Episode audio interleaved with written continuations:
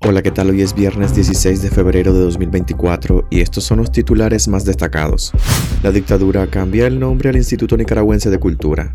Denuncian la desaparición forzada de tres presos políticos. Absuelta una joven acusada de matar a su pareja en Managua. Actuó en defensa propia, concluye el juez. Honduras solo exigirá prechequeo migratorio a ciudadanos de Nicaragua. En internacionales, Odiseo despega con éxito desde Florida rumbo al primer alunizaje de Estados Unidos en más de 50 años. Soy Edwin Cáceres y les doy la bienvenida. La dictadura cambia el nombre al Instituto Nicaragüense de Cultura.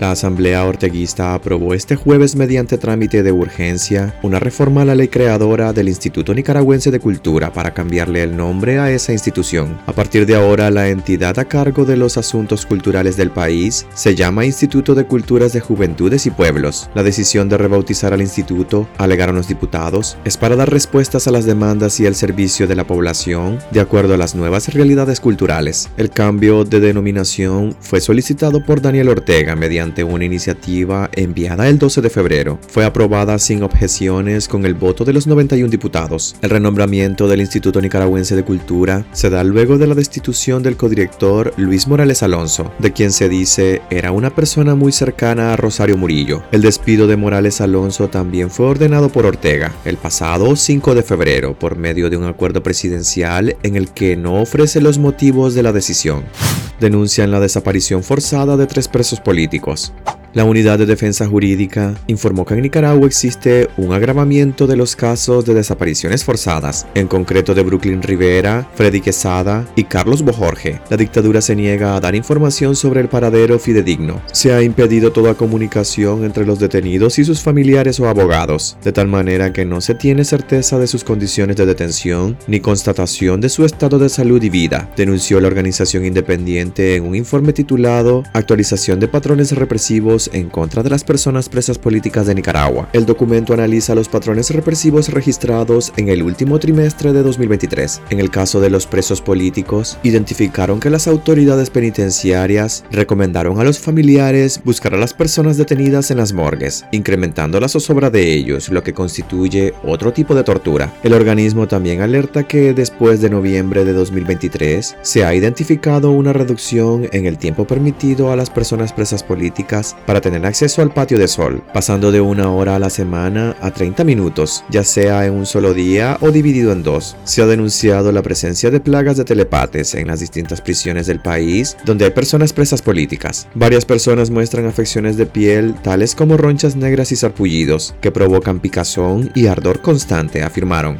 Absuelta una joven acusada de matar a su pareja en Managua. Actuó en defensa propia, concluye el juez.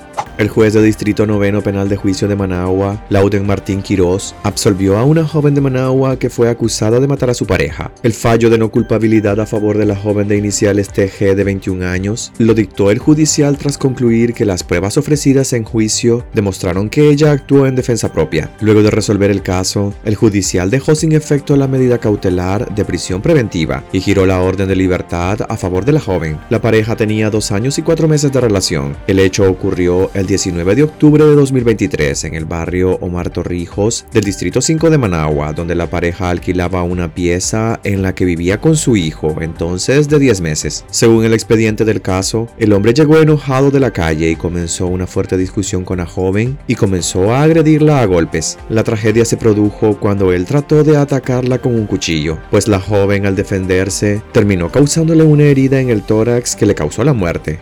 Honduras solo exigirá prechequeo migratorio a ciudadanos de Nicaragua. El gobierno de Honduras anunció la eliminación del prechequeo migratorio establecido para entrar o salir del país, excepto para los nacionales de Nicaragua. En un comunicado, el Instituto Nacional de Migración de Honduras informó que por instrucciones de la presidenta Xiomara Castro, el prechequeo migratorio dejó de ser un requisito obligatorio para nacionales y extranjeros que pasen, entren o salgan de ese país. Han excluido de esa disposición a los nicaragüenses. El prechequeo migratorio solo será requisito obligatorio para ciudadanos nicaragüenses quienes deberán realizarlo siete días antes de la fecha programada del viaje a Honduras, ingresando a la plataforma prechequeo.inn.gov.hn, indica la institución. La medida migratoria se mantiene para los nicaragüenses en reciprocidad a una disposición similar establecida por las autoridades de Nicaragua para los ciudadanos de Honduras. En internacionales, Odiseo despega con éxito desde Florida rumbo al primer alunizaje de Estados Unidos en más de 50 años.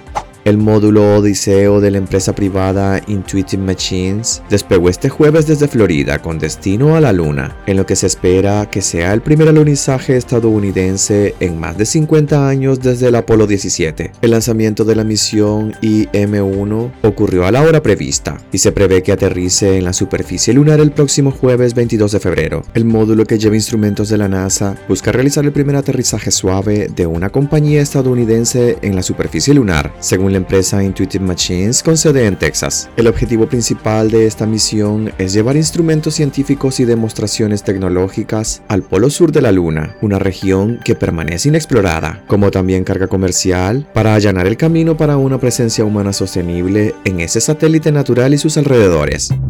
Hasta aquí quedaríamos este viernes, gracias por acompañarnos y recuerden visitar nuestra web despacho505.com para ampliar y conocer más noticias. Y también nuestras redes sociales nos puedes encontrar como despacho505. Que tengan un excelente fin de semana.